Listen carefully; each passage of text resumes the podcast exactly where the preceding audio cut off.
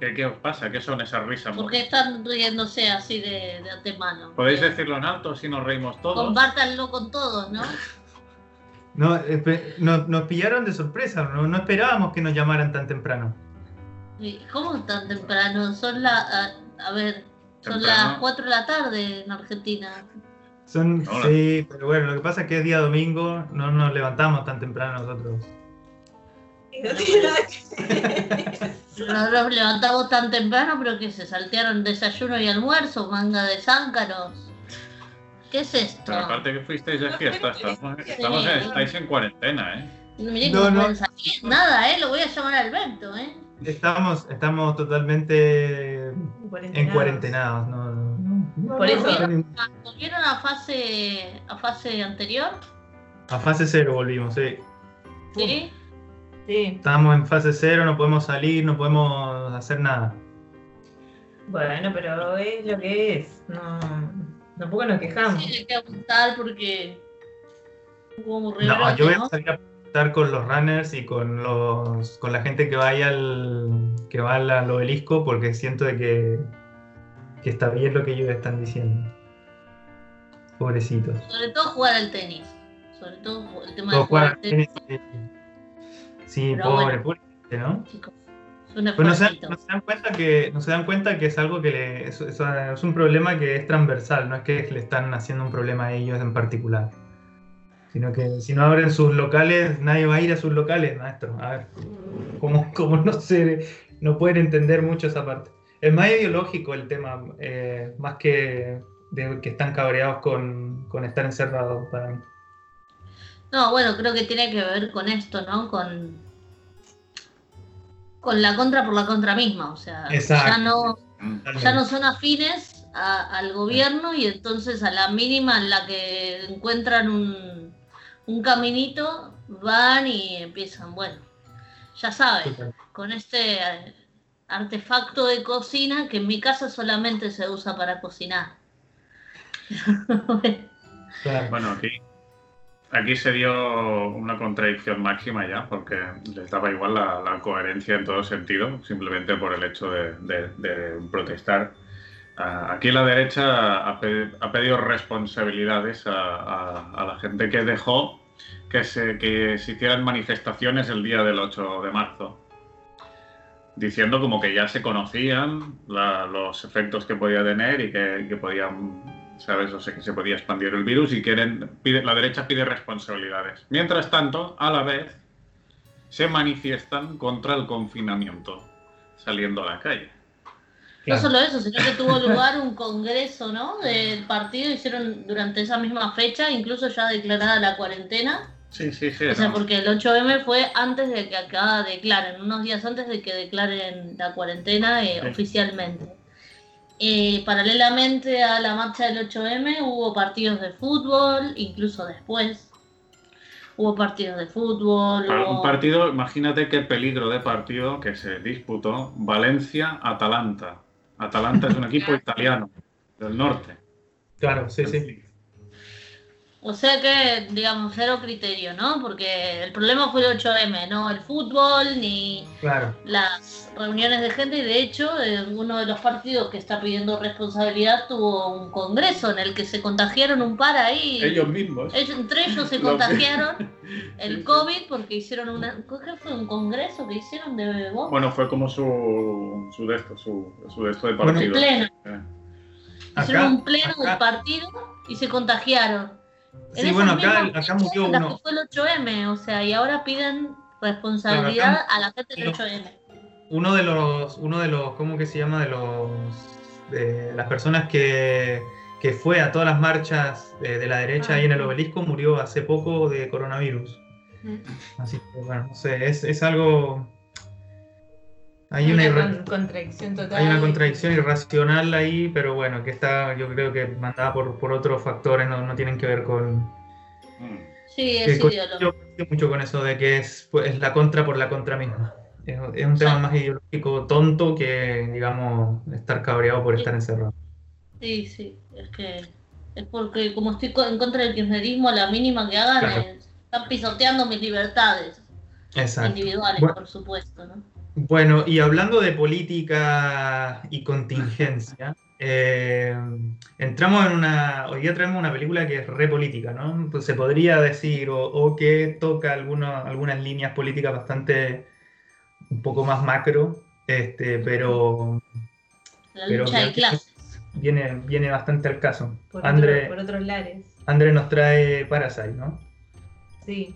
Em, la película de Bon Joon-ho, que fue tan premiada y por lo tanto la queríamos, la queríamos ver y compartir y, conversar. Este, a ver también qué, qué nos parecía en cuanto a, a, digamos, a los premios que recibió, si realmente están así, si es una, si es una buena peli.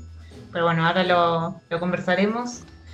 Este, Parasite, eh, bueno, es una película surcoreana eh, que trata de una familia eh, que está, bueno, mm, sumergida en la pobreza. Justamente eh, todos los miembros de su familia están desempleados y bueno, en esta, eh, digamos, ellos están viviendo eh, con pocos recursos, en un semisótano, por lo tanto todo es bien decadente, todo lo que los rodea, incluso la basura y demás.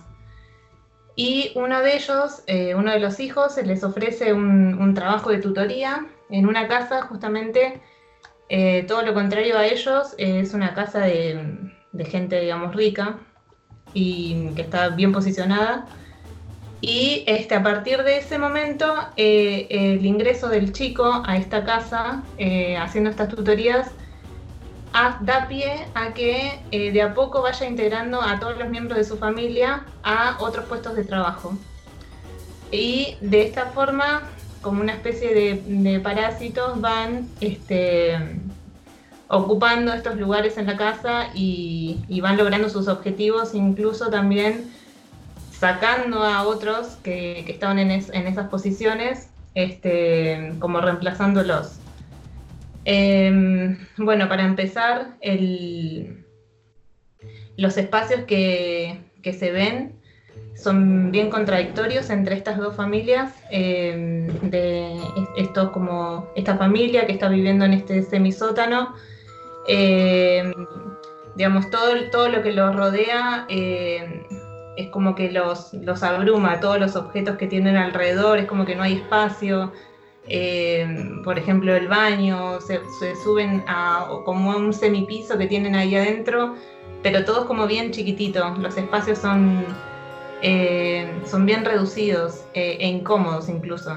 Y en contraposición con esta, con esta casa que está a las alturas y es súper espaciosa, es- es gigante incluso para, para los miembros de la familia que casi que se sientan en una punta y en la otra este, y en ningún momento están como realmente juntos. Em, bueno, sí. No, quería decir que al principio incluso se mm, como que se manifiesta el tema este de, de lo- de la familia Parásito, porque ellos, ellos o sea, la, la- la película comienza con el hijo menor buscando wifi, ¿no? Y eh, la vecina, a la cual le robaban la wifi, eh, acaba de ponerle contraseña, entonces están buscando señal una señal. para poder colgarse. O sea, ya de ahí empieza como a, también como a escarbar esa, lo que va a ser después, lo, Sí, toda la, la trama. claro.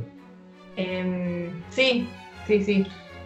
Bueno, eh, yo creo que si bien eh, al principio es como claro que, que va como, digamos, de alguna manera diciendo que esta gente son parásitos, y toda la trama te va diciendo, bueno, esta gente, bueno, ellos siempre como, lo que sí se nota es como una especie de unión familiar eh, para, digamos, van, van, digamos, ideando distintos planes muy bien organizados eh, en los que se hacen pasar por empresas de contratación de empleados, de domésticos y demás, y así van ideando distintas, distintos artilugios para ir eh, quedando en la casa. Incluso eh, hacen como planes para, para que despidan a la gente que está ocupando esos puestos y poner a un miembro más de la familia ahí hasta que toda la familia entera está trabajando en la casa.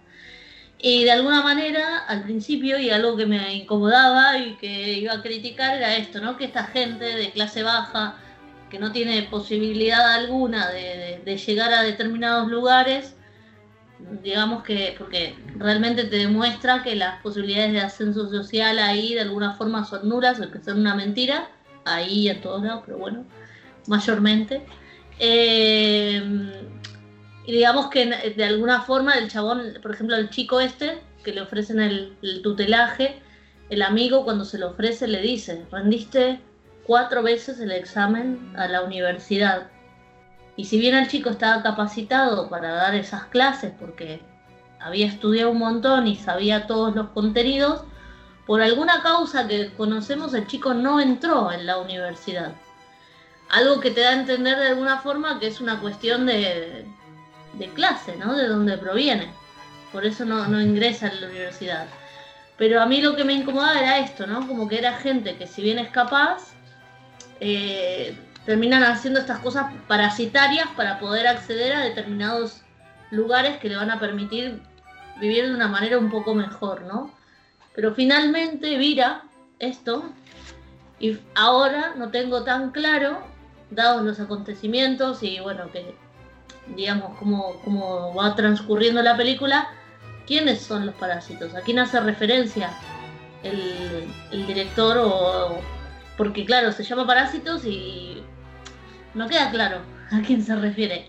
Si se refiere a ellos, todo lo indica al principio, pero claro, luego, eh, digamos, esta familia de, alta alcurnia que vive en esta casa, eh, los ve como, si bien al principio pareciera que son muy cordiales y que los tratan con mucha con mucha amabilidad, eh, finalmente terminan escuchando conversaciones y la historia lleva a que, a que vean que realmente les tienen un real rechazo, ¿no? Porque viven en un sótano, porque tienen olor, no porque vivan en un sótano porque no lo saben, pero los huelen y dicen que tienen olor muy feo, que no sé qué.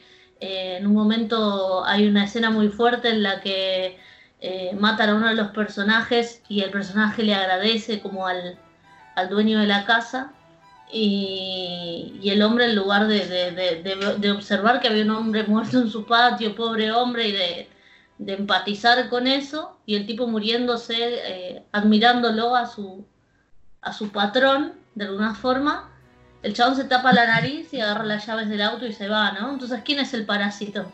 Es como que de alguna manera hay una contradicción ahí en el nombre de la película y no lo deja muy claro. Al principio pareciera que sí, pero después los acontecimientos como que van girando y de alguna manera no, no te dejan muy claro quiénes son los parásitos, de quién está hablando con parásitos.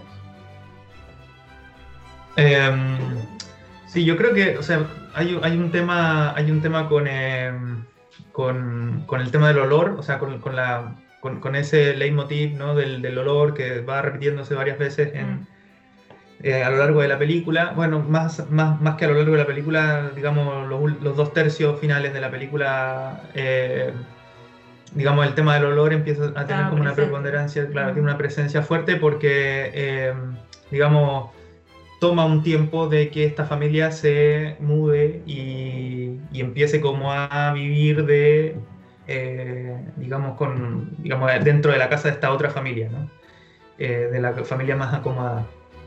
Este, y empieza el tema del olor como una especie de eh, marca de la pobreza, eh, yo, me atrevería a decir, que es la que le imprime el, director a esta familia y que es algo que ellos no pueden quitarse por más que lo... Claro, y que, se, que se diferencian, que quizás este, en el momento estamos viendo a, a esta familia acomodada con, con esta familia ¿no? que, que entra a trabajar en estos diferentes puestos y si, si, los vemos, los vemos como iguales, o sea, están vestidos bien, este, mm, tienen educación, como están a su nivel. Eh, pero los diferencia con eso, con, el tema de la recurrencia de, eh, bueno, ellos huelen diferente, porque en realidad provienen como de otro, de otro lugar, de, otro lado, o sea, no son de acá, no viven este, no viven acá, o sea, están trabajando acá y parecen que son como nosotros, pero en realidad no lo son. Hay una pregunta que le hace el chico a, la, a, su, a la niña, de hecho como al final de la película le dice algo así como, eh, ¿crees que yo eh, como que pertenezco acá? Y la niña así inocentemente le dice, sí, así como ella no entiende mucho qué es lo que, qué es lo, o sea, qué es lo que gatilla esa pregunta, ¿no? Bueno, Pero puede englobar esto que estás diciendo tú, que es el tema de, bueno, nosotros no encajamos en este mundo de... Él, él dice, ¿no? Estos se ven tan perfectos, o sea, es una reunión que acaban de organizar, pero todos parecen como todo si es esto... casual, pero parece claro, que todo encaja bien. encaja pero a la perfección. Y él no se veía parte de eso, entonces hay algo ahí como de... Como de ahí, ahí es donde se refleja más, yo creo, el tema de la, de la diferencia de clase entre los dos, entre los dos grupos. Sí. Y el tema de los parásitos, yo creo que, que, que no va por quién, quién es el parásito, me, parece que quizás es más como se, entre- se empiezan a entrelazar eh, el- los personajes y, y quién está del lado, de qué lado están al final. Me parece que, que el, tema, digamos, del nombre va, va más por una cuestión este, no de quién es particularmente, pero sino de cómo se van sucediendo todas las este, lo- los temas que van pasando y cómo se van entrelazando y van cambiando también de posición. Sí, porque hay que, hay que pensar también de que hay una, hay una parte que se nos está, se nos está escapando, que hay otra familia, eh, que es la que está viviendo en esa casa, digamos, hace mucho más tiempo, eh, que es el esposo del ama de llaves anterior. Eh, recordemos que el ama de llaves este, se, se va finalmente Sí. para que pueda entrar la madre de esta familia. Es la última. Es la última que se va y ella escondía en el sótano de esa casa a su esposo durante muchos años para privarlo de que lo encuentre la policía por un tema de fraude, ¿no? De, de financiero. Entonces, es, eh, ellos, ella lo alimentaba con la, ella lo alimentaba dentro de la casa de esta familia, al igual como estos también se estaban aprovechando de la, de la situación. Ahora sí, yo también podría coincidir, o sea, yo creo que la película habla de un parásito como el hecho, el hecho puntual de lo que hace esta familia con la otra, pero también podríamos pensar cómo esa familia se hizo rica, ¿no? Cómo la familia rica se hizo rica y podríamos llegar a concluir que a lo mejor también parasitaron para poder lograrlo. Lo mismo que está haciendo esta familia y lo mismo que está haciendo la familia que, que vive ahí, que es la Que esposa con su... tiempo claro. Eh, en relación al, al tema de quién es el parásito, claro, no olvidar, por ejemplo, que ellos, o sea, la familia acomodada, son gente que no sabe hacer prácticamente nada, no, puede, o sea, la mujer ya lo dice, no sabe cocinar, es incapaz de criar a sus hijos, es incapaz de, hacer absolutamente nada, o sea que de alguna forma también es un parásito igual que el hombre, que no, ¿sabes? Está muy, in- incluso necesita pagar de alguna forma con el, con el conductor, busca una relación eh, de amistad, pero manteniendo una línea. ¿sabes? De alguna forma busca que le acompañe, busca de esto, pero lo tiene que respetar porque no lo, no lo tiene de por sí. De alguna forma no es funcional en ese, en ese modo.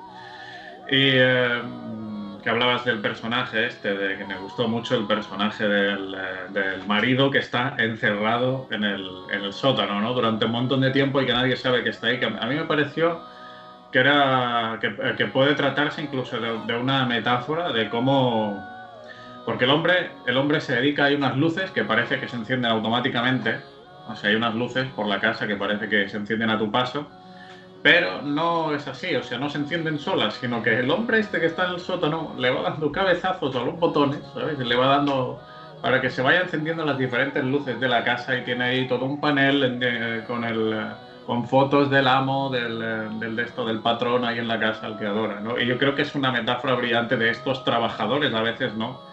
Que están en lo más bajo de lo más bajo de la escala haciendo algo repetitivo por una paga miserable y tienen una duración por, por una persona que ni sabe que existe en verdad. Eso, eso era justamente lo que iba a decir. Este, Ah. una, de las cosas, una de las cosas como primordiales de todo era de que el tipo nunca supo que abajo había alguien que lo adoraba, ¿no? Y que, se, y que daba la vida por él. De hecho, como decía Jim, en el, en el momento en que muere, él le dice, como que le, le muestra su respeto, respeto, dice. Sí. Se, le muestra su respeto. Y ahí se acerca Y el tipo y le nunca dice, supo. ¿cómo? Eh, que si lo conocía. ¿Cómo que me conoces? Claro. ¿Tú me conoces? Le dijo. Mm. Respeto, le dice. este, pero es algo Pero no es algo- solo es eso, se tapa la nariz con el tipo agonizando ahí. Le Sí, importa tres pero- huevos los respetos de este hombre ahí muriendo y agonizando, diciéndole lo adoro. Y el tipo mueve el cuerpo ya como casi muerto o muerto del chabón, con asco, tapándose la nariz para levantar, agarrar las llaves de su auto e irse. Que de hecho es, que de hecho es el, el, motor que hace que lo maten a él, ¿no? Porque el que hacía de chofer de él ve esa escena sabiendo que este hombre lo adoraba tanto, que viviendo en la mismísima mierda, porque esto era un sótano, digamos, lo tenía la mujer, estaba la ama de llaves anterior, eh, tenía escondido al hombre en el sótano, en un sótano que la, se ve que ni la familia que estaba viviendo en esa casa sabía que existía ese sótano. La mujer no tenía en un sótano que no tenía siquiera ventilación. Es decir, vivía peor incluso que esta familia, este hombre, sin luz. Casi que no se podía mover, de hecho, cuando subía y, salía de la, en un momento de la casa, el hombre casi hasta que le fallaba como la, la motricidad, porque claro, imagino que tanto tiempo sin sol, ¿no? Y no, no poder moverte, salvo por un pasillo súper finito, era como, o sea, vivía de la peor forma posible. Y, y este hombre, el chofer, había tenido oportunidad de hablar con él en algún momento de la peli y, este hombre le había dicho que lo adoraba al patrón, que cada día le prendía las luces a su paso eh, como un símbolo de respeto ¿no? y de, agradecimiento por dejarlo vivir en su casa, aunque él no lo supiese. Y, el hombre le dice, pero nunca quisiste vivir en otro lugar y demás. Y le dice, no, yo al final me di cuenta que así como estoy, estoy bien. Eh, aprendí a, a, vivir así, de esta manera, y la verdad es que lo agradezco, ¿no? Y, claro, cuando ve esta escena en el que este hombre muriendo eh, le dice que, lo respeta al patrón y el, y el desdén del patrón y el asco que le genera este hombre, eh, el tipo se enfurece y mata a ese patrón, ¿no? Que a su vez también es su patrón, o sea, y que era el que, aparte en, en otras escenas menciona que él como chofer eh, está constantemente a punto de cruzar una línea, ¿no? Habla de una línea, la que hay, que cuando conversan, este hombre dice, parece que está siempre a punto de cruzar esa línea que no hay que cruzar, ¿no? Como en las conversaciones. O mismo cuando le habla de su mujer y el chofer le dice, pero usted la ama. Y el hombre se pone incómodo y le dice, bueno, digamos que es amor, pero no le gusta que le pregunte esas cosas. Ahora a él sí que le hace preguntas como personales, ¿no? Pero yo puedo inmiscuirme en tu privacidad, en tu vida, regir absolutamente todos los ámbitos de tu vida, pero vos no podés pasar una línea conmigo, ¿no? Es como, por eso ahí es donde digo, bueno, al final, ¿quiénes son los parásitos?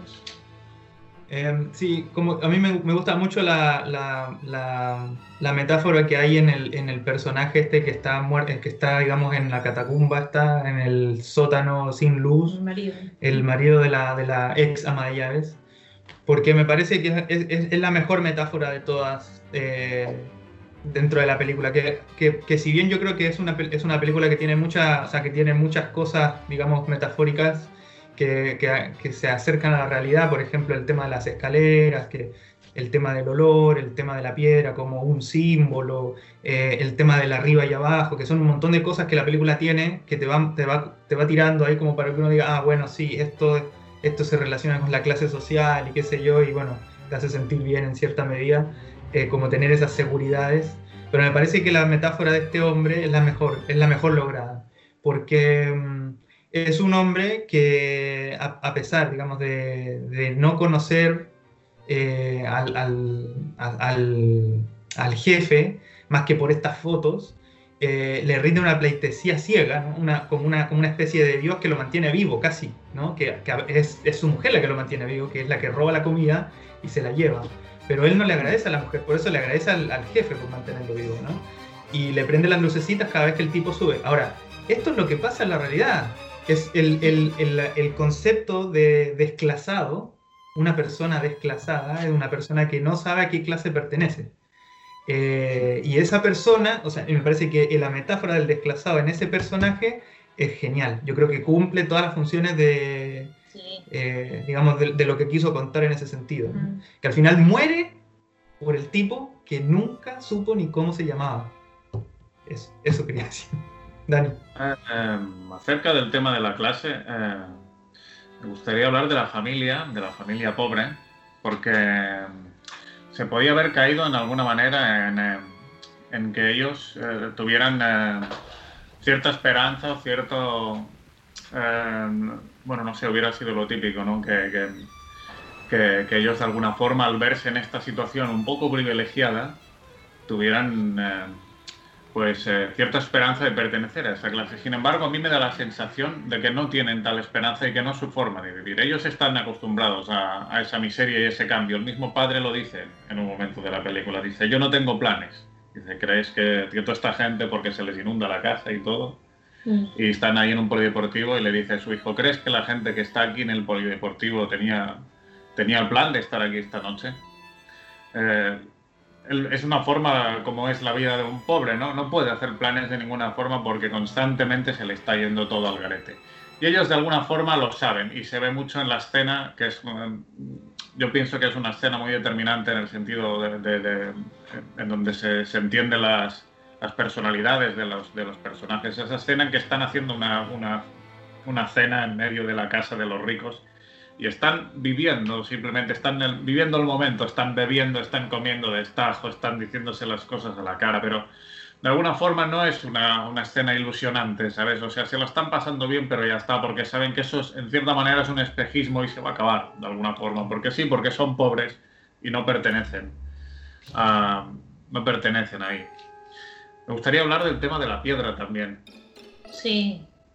De cómo porque justo en esa escena, además, en que le hablo lo de los planes, o sea, el hijo le pide perdón al padre por, por toda esta, situación que se ha desencadenado y el hijo lleva esta piedra que le ha regalado a su amigo, esta especie de símbolo de prosperidad que, que le habían dado, y el padre le dice, no tienes que, por qué cargar tú esa piedra y no sabemos a qué se está refiriendo, si se está refiriendo a la piedra o se está refiriendo a que se ha cargado ese hijo con la responsabilidad de tirar adelante la familia, porque es él el que busca trabajo al principio de la película y el que acaba encontrando este, este de esto.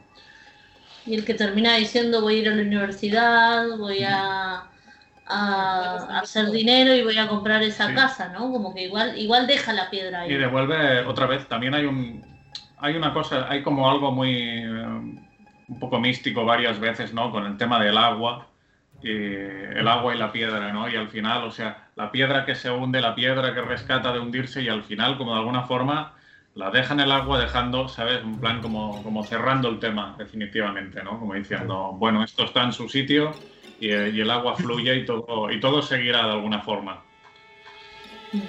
Sí, la, la, piedra, la piedra cumple una función como de eh, hay, una, hay un concepto dentro de la dentro como del, de la escritura, de guion y qué sé yo, sobre todo en las películas, yo me imagino que también hay una hay algo similar en la literatura que, se llama puesta en abismo, ¿no? que es como eh, es, un, es un momento dentro de la película que es, que es donde cabe toda la película, es donde la película entera cabe en, en ese momento o en ese objeto o en esa acción. Entonces yo creo que esta, esta, esta piedra puede simbolizar eso porque eh, dentro de ese símbolo, eh, que puede simbolizar eso perfectamente, puede simbolizar eh, una maldición también, porque pudo, pudo traerle beneficios al principio, pero después lo hundió, lo completamente.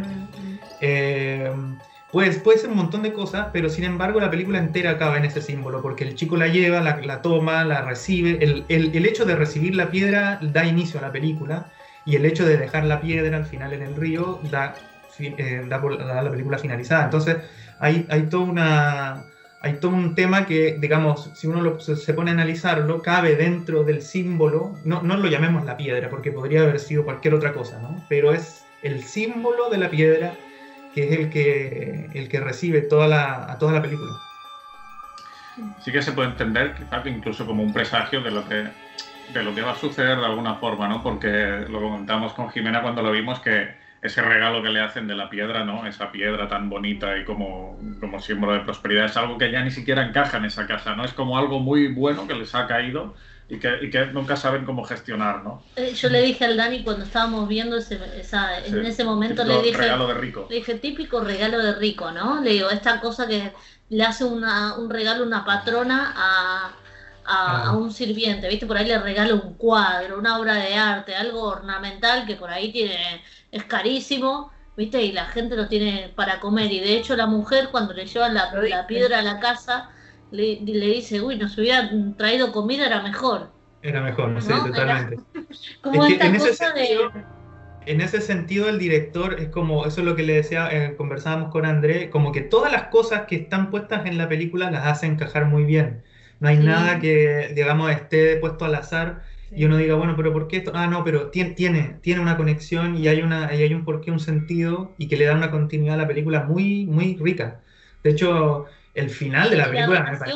con- y la relación con la con la con digamos con lo- la realidad social de hoy y de siempre no como esta cosa de la lucha de clases el desclasado y para mí también como la lo simbólico de que yo no sé si lo notaron pero en cuanto empiezan como el conflicto en sí el momento en que casi que se destapa todo o que se está por destapar o lo que sea, eh, la pelea no es eh, con, con la gente de alta alcurnia, sino que es de pobres contra pobres, es decir, de la mujer esta que es eh, la antigua ama de llaves a la que por poco la envenenaron para que salga de ese puesto porque la mujer era alérgica a los duraznos o melocotón y, le cortaban como como de alguna manera como en un plan hiper maquiavélico cortaban la pelusa de los de los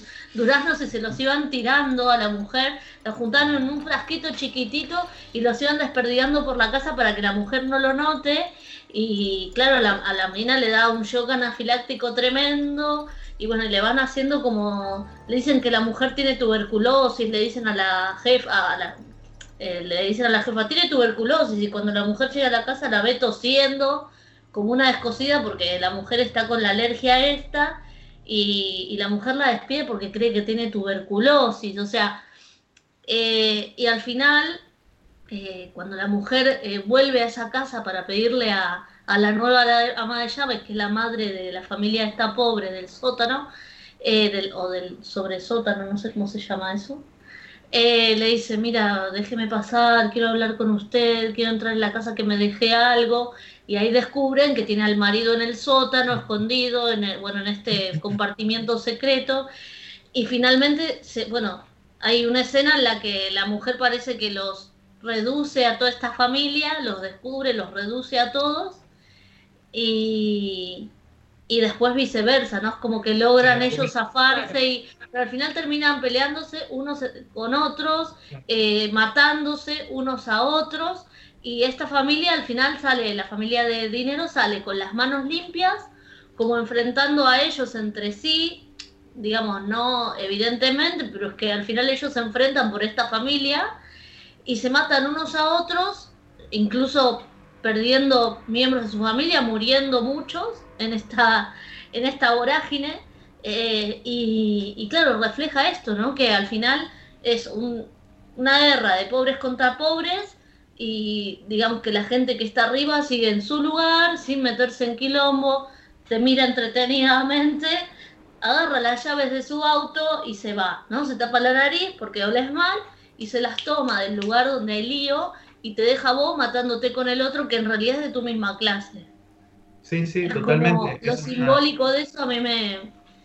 Bueno, Hay- hay una- hay una- simbólico. Hay una entrevista de Bon Joon-ho justamente de eso que, que es como que, bueno, que, que le preguntan, ¿no? ¿Qué, qué, qué piensa él? que fue que lo que causó tanto revuelo en el mundo el tema de la película? eh, y él, ingenuamente para mí también, ¿no? Porque digo, no, no es muy difícil darse cuenta, dice, eh, lo que pasa, dice, es que todos vivimos en un mismo país llamado capitalismo, dice.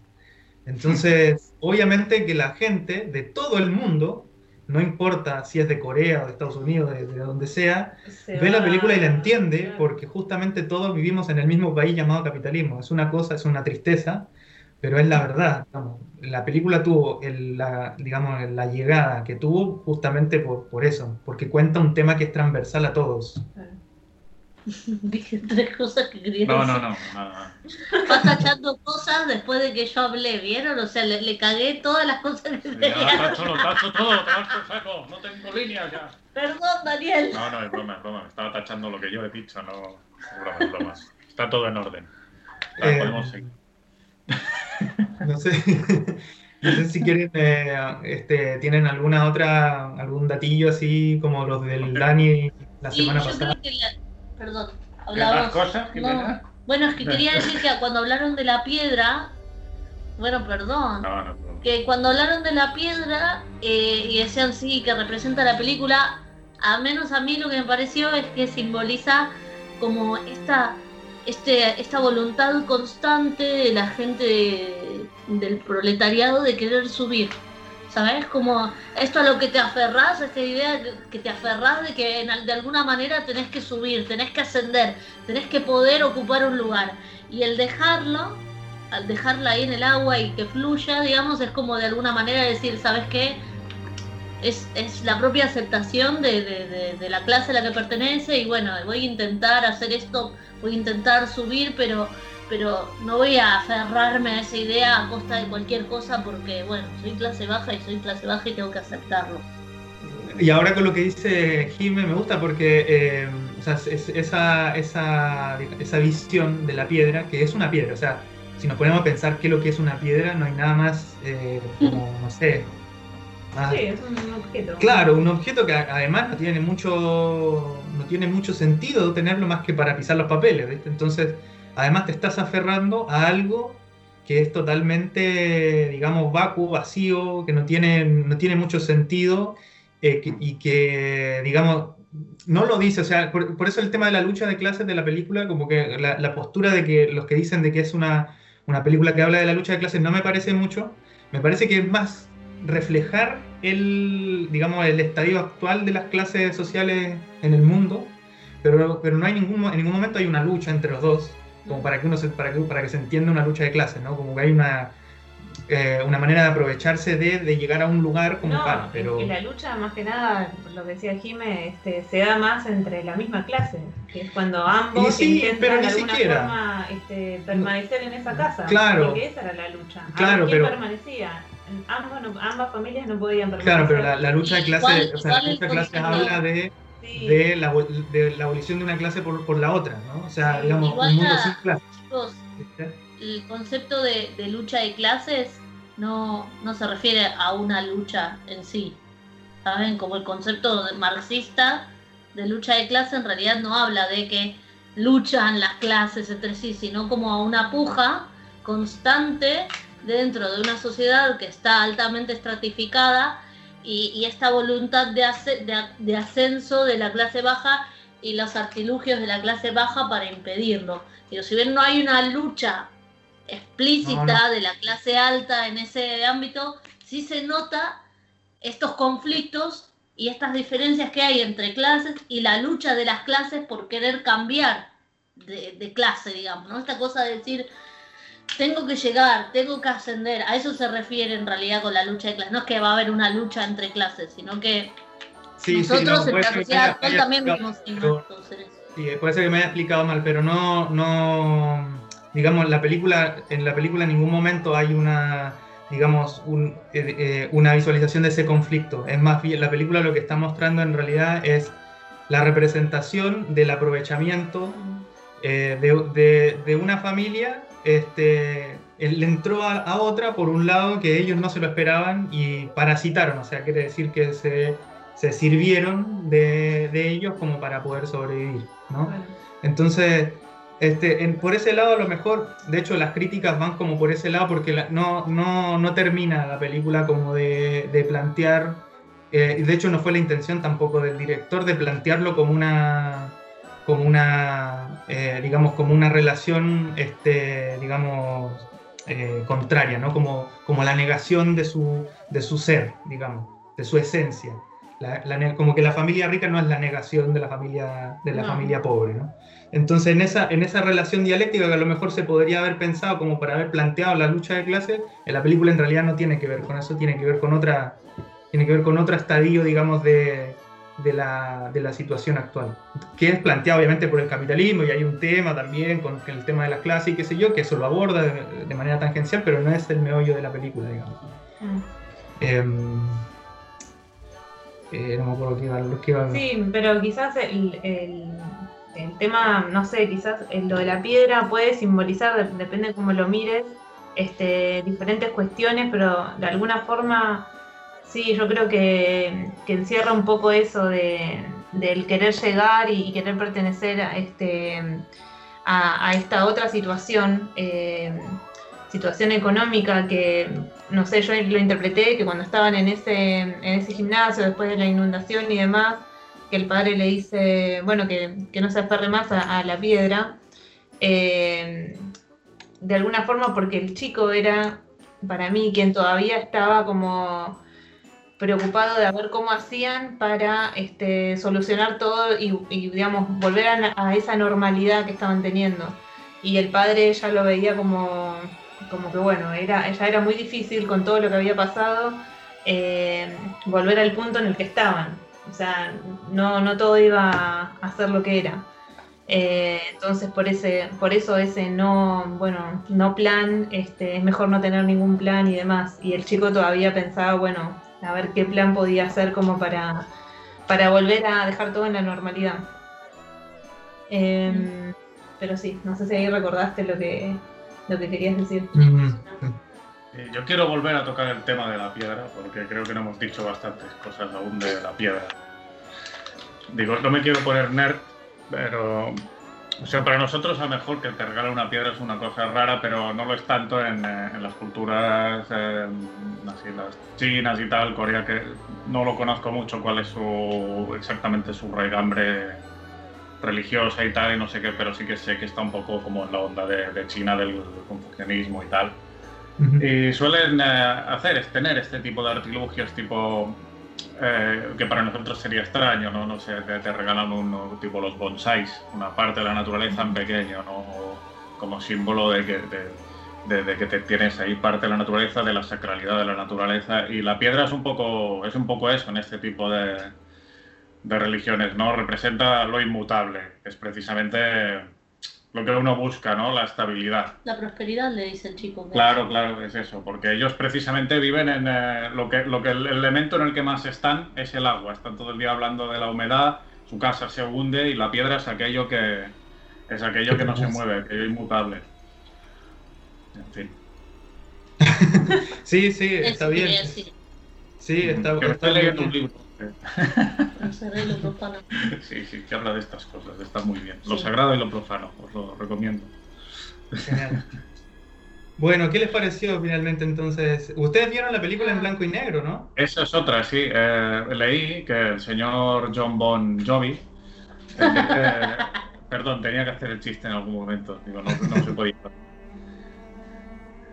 bueno, en vista del éxito, o sea, sacó, supongo que bueno, no sé, el tipo dice que, mm, eh, que había pensado en hacer esta versión en blanco y negro porque, porque quería darle más énfasis a, la, o sea, a la seriedad de la película, a las situaciones y, lo que hace el blanco y negro es un poco pues que te centres más quizá en los personajes, o sea, hay situaciones que quizás sean más, que ven más sobrias que en color, cosa que claro, la verdad... Eh, nosotros no podemos contrastar porque solo hemos visto la versión en blanco y negro.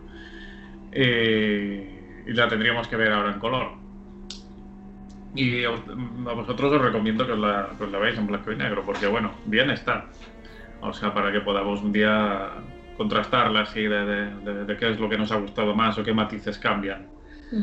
Y es eso, hizo un restreno, no hace mucho, hace, creo que la reestrenó a finales de abril. La quería este, estrenar antes, pero vino el COVID y, tal, y bueno, nada, hacer, hacer más dinero, porque claro, debe estar. debe ser ya muy. Es lo que te iba a decir, lleva como 250 eh, millones de dólares, 250 millones, casi 260 millones de dólares acumulados a nivel mundial la película. Así que después de haber, de haber costado 11 millones nada más.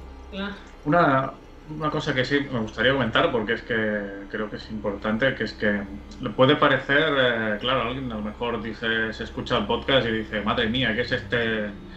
Vaya, vaya lío simbólico sobre la clase obrera y no sé qué, vaya tochazo. Yo no me veo esta película porque tiene pinta de ser un ladrillo impresionante o, o ser muy densa de contenido, y es que no es densa. No es densa, es entretenida, tiene, tiene un ritmo que te pasa, o sea, esto, y es increíble cómo se le puede dar muchas lecturas a la película. O sea, hay quien simplemente la ve como algo original y divertido, pero si vas escarbando, hay mucho material y eso es como la cuadratura del círculo. No sé, eso es lo que quiere hacer una- un director, ¿no? Una película mm, para todo el mundo, buena y, eh, y con, y con muchas capas. O sea, a mí, Sí, por ejemplo, le, le- le puse, lo comentamos mucho con Jimena, hay una escena que cuando van a echar al ama de llaves antigua, o sea, tú ya sabes lo que va a ocurrir, tú ya sabes que van a echar al ama de llaves, pero te ahorra toda esa conversación y el de esto y no sé qué, porque es que ya sabes lo que va a ocurrir, lo resuelve en tres planos.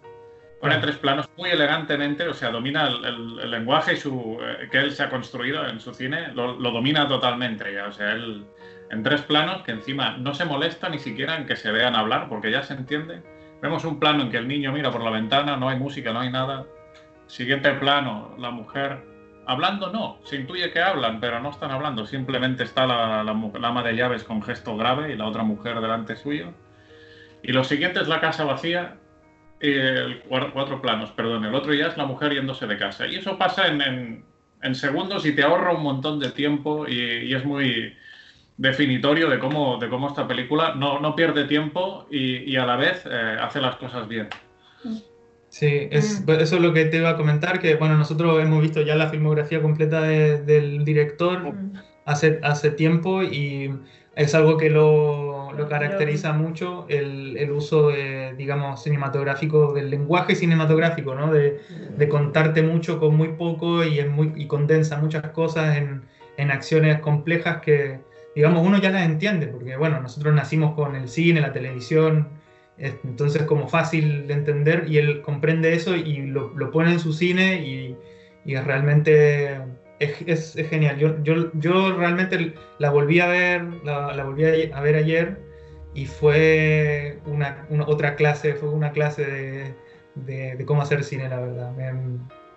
Es que ves todas estas capas. Sí, es que, es que es eso, es, es como dice Dani, la hace entretenida, te está contando una, una subpelícula que es como un, es, es otra película dentro de la película, y quizás hay una, hasta una tercera película dentro de esa Sí, película. los diálogos, bueno, en los diálogos también se encierran un montón de, de detalles, porque si bien no son terribles diálogos, eh, en, en cada mínima cosa que, que se van retrucando, te dice un montón también. Em, bueno, y no, lo que quería decir el- sobre el tema de la casa, que bueno, es una casa bastante particular. el- la, la casa esta fue creada es- especialmente para la película porque necesitaban como un ambiente este, bien particular y que contraste bien con, con ese semisótano y también para filmarlo, ¿no? Para que los personajes también este, se vean como distanciados, eh, se vean En como en ambientes, claro, amplios y también que les, les dé esos espacios en donde, donde en, la, en la misma pantalla que estás viendo, digamos, veas a un personaje y el otro en la otra punta quizás espiando, escuchando, porque pasa mucho eso, ¿no? Claro. Eh, bueno, lo cual es genial. Uy, algo pasó. Se quebró todo. Sí, Está todo bien. Os Está voy a contar lo que, lo que me está ocurriendo porque os parecerá ridículo, pero eh, estoy preocupado. Eh, estoy, tengo el mando del aire acondicionado, no me funciona. Y me estoy pelando de frío. O sea, estoy intentando hacer funcionar el mando para, para pararlo porque me estoy cagando de frío. Porque acá el consenso no existe y si yo tengo ca- calor, no No importa. No, tú- da igual. Como él tiene frío, lo apaga y punto. yo, bueno, Este, chicos, para ir cerrando, yo cacho que Sí. pongámosle una franquita. Sí, mejor, vamos a olvidar este. Que. Dani se- para- bueno, ayudamos a Dani también A que que. se. Claro, para que Sí, se a abrigue. lo mejor me podéis dar detalles técnicos aquí en el, en el post-podcast. Post-podcast. Pues, claro. Bueno, ¿quién empieza? Andrea, ¿no? Que fue la que lo. A ustedes, que son los que la vieron por primera vez. Bueno, pues nadie. ¿eh? Si nos ponemos así, ninguno, ya está. De- Bueno, yo le voy a dar, a- ya voy ahí a- al... Yo le doy, como no la puedo poner a la misma altura de vos del carril y, Ya sabía que iba a decir. y Sabía que Fabio iba- le voy a dar un 4,9. 4-9. Wow. Me encantó, me encantó, no, es una broma, le voy a dar un 5 porque es genial, eh, me encantó. Ay, Wow. Qué locura, bien. Dani, Sí. Yo, bueno, ponle un, un 4,7, ¿eh? Pues sí. Sí, sí, sí. Andre, Le voy a dar un 5. Venga. Esa. yo le voy a dar un. un, un, un 4-9, le voy a dar. Solo por bien. Solo bien. Dani más exigente, ¿eh? Dani fue el más exigente esta vez, sí. Venga, 0,3. No sé. Este, bueno. Bueno, no- muy bien la peli, nos ha gustado mucho. Sí. Qué bien. Me daba un poco de miedo porque me recuerdo que me recomendaste Mother, que vi. O sea, vi- la, es la primera que vi de John Bon, de John Bon Ho, pues me cuesta, perdón. Pues ¿Madre Mother. es la del robot? No, no, no, no la hemos visto. Vale. No, no. Eh, no me gustó del todo. Me- quedé como... "Ah, sí, pero no, y pensaba... A ver si eh, es uno de esos momentos en que a todo el mundo le gusta una película y a, tú no, y a ti no. Sabes que a veces sucede eso, ¿sabes? Digo. Pero no, no, esta me ha gustado mucho. Eh, Bueno, les recomendamos mirar la, la filmografía de, de él y Sí, tiene. sorprenderse con lo que tiene. Tiene muy, muy buenas cosas. alguna otra también nombramos. Perdón, Sí, te- seguramente no- le vamos a dar un. La, la actriz es la, la actriz que hace de, de la ama de la chica, la joven, es la, La misma de los parásitos. la de los parásitos, la, la dramática de John Gassi, de la película de los... La otra coreana que vimos, Sandra, la que. Sí. La que. ¿Es la misma? Wow. Oh. No, eso no lo había notado. La misma chica. Wow. Bien ahí con ese dato. Buenísimo. Vamos a los chequear. otros parásitos. Una película que iba de parásitos también, domina Wow. el género totalmente. Esta chica es la... Sí, sí. Bueno, chiques, estamos, vamos en 51 horas, no, no nos extendimos, pero valía la pena, la verdad que Oye, una peli que, que tenía, Tenía teníamos que analizar. Y seguramente muchas cosas también quedaron Que ahí en el tintero. Sí, sí. Sí. Pero Yo bueno, quiero decir más cosas de la piedra. No sé si lo hemos comentado todo. Vamos a tener un título especial de la piedra. la piedra de Especial- Parasite. el- para el especial segundo aniversario, el especial La Piedra. el especial de de. Bueno, chiques, ahí estamos entonces. Ah, no dijimos la, la película. No Ah. puede ser, no, no, no. Bueno, bueno, es que la película que viene ya es un episodio especial, ¿no? No, no es que es una elección de alguien, sino que Claro, como total. cumplimos, cumplimos 20 capítulos, así que vamos a ver la película que dio origen a este podcast, ¿no es cierto? que es La Sabiduría. Sabiduría de, por si alguien la quiere ver, que es muy fácil de encontrar en, eh, en todas las plataformas de streaming. Eh, ¿De quién es el director? Perdón, no sé qué, Frías. ¿Me equivoco? Pinto, creo que es el apellido. Vaya. Bueno, pues nada. Hasta el próximo episodio.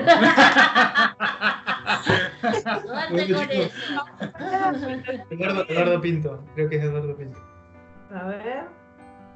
No vamos a decir mal todo el tema. Bueno, pero ya no, no- los- nos corregimos en el próximo. Bueno, o sea que no importa. Sí. Bueno, chicos, entonces hablamos. Eduardo Pinto. Eduardo Pinto. Un beso grande. Hasta la próxima y Que tengan linda semana. bueno, con todo el, con la sabiduría. Chao.